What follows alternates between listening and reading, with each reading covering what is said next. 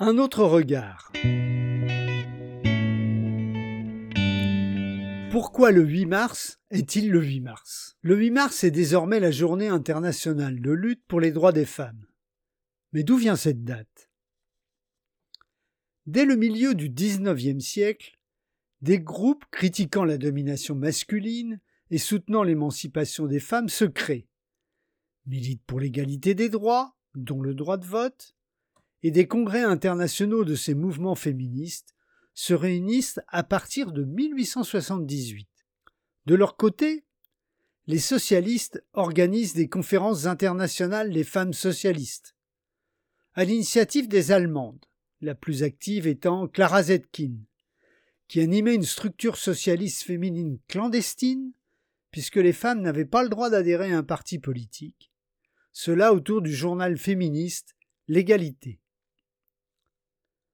Si le Parti socialiste d'Amérique avait appelé le 28 février 1909 à une première journée nationale de la femme, célébrée tous les ans jusqu'en 1913, le dernier dimanche de février, c'est au cours de la deuxième conférence internationale des femmes socialistes, qui réunit une centaine de femmes venant de 17 pays différents, qu'est avancée l'idée d'une journée internationale des femmes comme moyen d'agitation pour obtenir le droit de vote, car le point central de la conférence était la discussion sur cette question.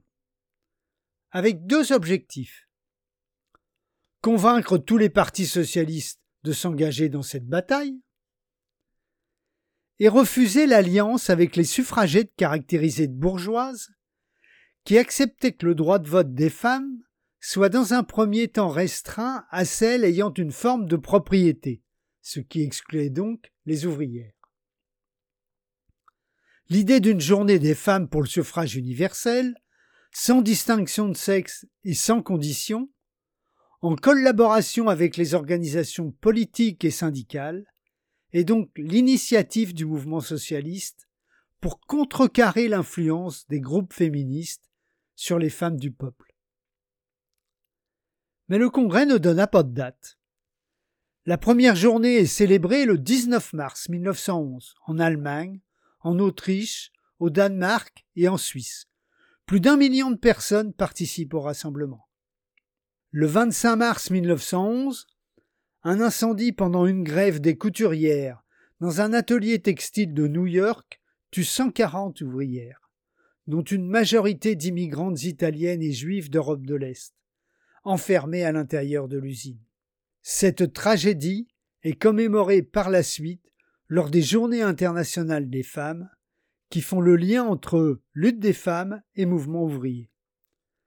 De 1911 à 1915, des Journées internationales de la femme, ou des ouvrières, sont célébrées dans plusieurs pays, notamment en Allemagne, en Autriche, en France et en Russie. En Russie, elle est célébrée en 1913 et 1914.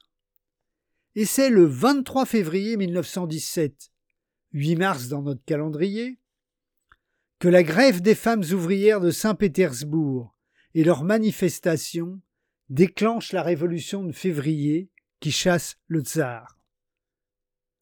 Le nouveau pouvoir soviétique issu de la révolution d'octobre, qui met en place le droit de vote universel, instaure à partir de 1921 le 8 mars comme journée des femmes.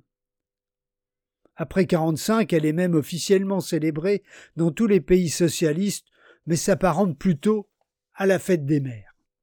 L'ONU crée en 1977 une symbolique journée internationale des femmes, le 8 mars. Le mouvement féministe en France, qui avait appelé dès juin 1974 à une grève des femmes, pour protester contre le travail domestique non reconnu, obligatoire et non payé, s'empare de cette date pour demander qu'elle soit reconnue comme jour férié, chômé et rémunéré. Le mouvement de libération des femmes engage une démarche auprès de Mitterrand après son élection en mai 81 pour que soit reconnue cette journée. Elle sera officialisée par le gouvernement socialiste quelques mois plus tard le 8 mars 1982. Depuis, au-delà des commémorations officielles symboliques, mais sans effet, elle est l'occasion d'une mobilisation des mouvements féministes pour les droits des femmes et désormais des minorités de genre, dans laquelle l'idée d'une grève du travail salarié, des tâches domestiques, de la consommation à cette occasion gagne du terrain. Comme le dit l'appel au 8 mars prochain, parce que nos seules voix, nos cris, nos actions visibles pourront faire changer la société et le pouvoir pour enfin obtenir l'égalité.